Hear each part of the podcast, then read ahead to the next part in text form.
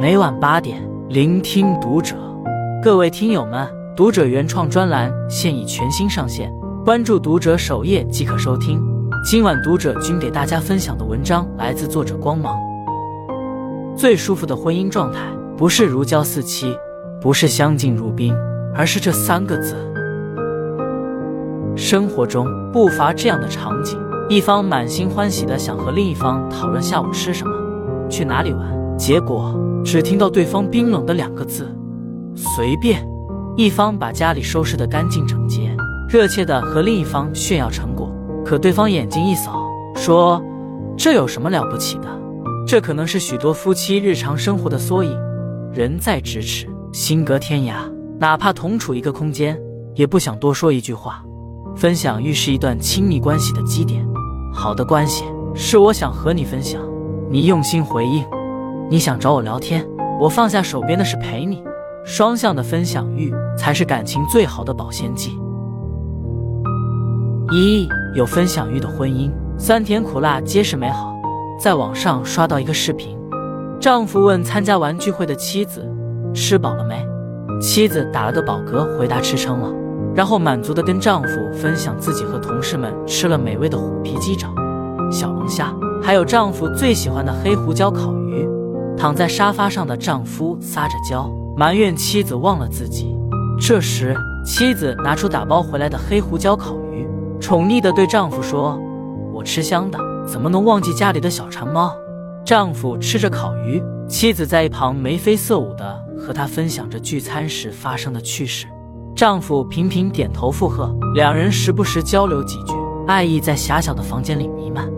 婚姻里多是柴米油盐的琐事，能对抗平淡，不让关系变得疏远的方法，就是保持分享欲，双方有商有量。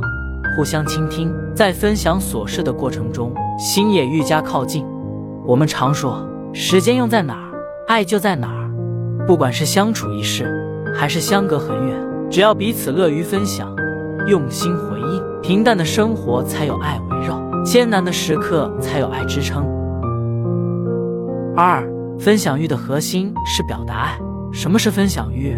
有的人理解的是不停的向对方倾诉，于是。絮絮叨叨的讲杂事，最后变成抱怨；有的人理解的是事无巨细的向对方报备，于是消息轮番轰炸，恨不得把一天的经历列个清单，一一讲给对方听。这其实都是对分享欲的误解。分享欲不是发泄，不是分担，它是爱意的流动，是有来有往的良性交流，是两人之间的连结。闺蜜的宝宝得了支气管炎，住院了。闺蜜和她出差的老公接视频，分享自己独自抱着娃拍片子的细节，怎样安抚哭闹的宝宝和如何挤出时间办理入院的各种手续。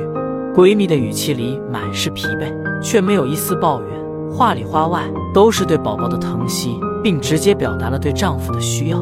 视频那头，丈夫不断的表达着对妻子和孩子的心疼，同时立马订好车票，承诺晚上就到家。两人自始至终没有争执，平和沟通，言语间传递着对彼此的挂念和需要。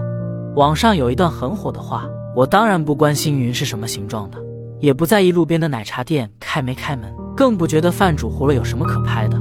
所有跟你讲的那些无意义的事情，本质上都是希望你能参与到我的生活里来，和我保持爱意的连接。分享欲的核心就是爱的输出，我们要学会用爱的语言包装琐事，把在乎。”牵挂传递给对方。三、如何保持分享欲？当我们变得不爱跟另一半分享时，我们对爱的感受就会慢慢下降，最终无话可说。应该很少有人会把关系的结束当成婚姻的最终目标，所以我们要用正确的方法保持彼此的分享欲，让关系更加亲密。一、积极反馈，良性循环。我们在分享时应该认真倾听。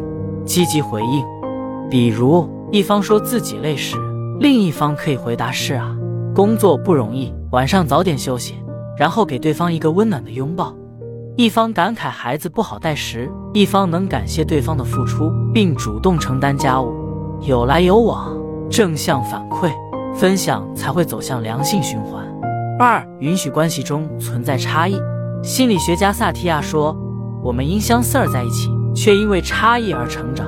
婚后，夫妻双方性格、爱好上的差异会彻底暴露出来。只要不触及底线，我们就要学会接纳、肯定另一半，不要因为对方和自己的想法不同，就抱有成见，剥夺对方表达的权利。要知道，你的想法是你的标准，不是对方的。带着接纳、好奇的心态去沟通，往往能在分享中发现对方别样的闪光点。三、共同经历，携手同行。你打游戏，我追剧；你打麻将，我逛街。两人的时空线没有交集，各做各的，能分享的东西自然不多，分享欲就会下降。寻找一些彼此都喜欢做的事，比如运动、旅游，哪怕是逛逛超市，只要两人共同参与到彼此都喜欢的事中，自然有可聊的话题。夫妻是一起战斗的战友，寻找共同的生活目标，在一起努力奋斗的路上。定有语言的交互。有句话说得好，分享只是一件小事，维持的却是爱情这一大事。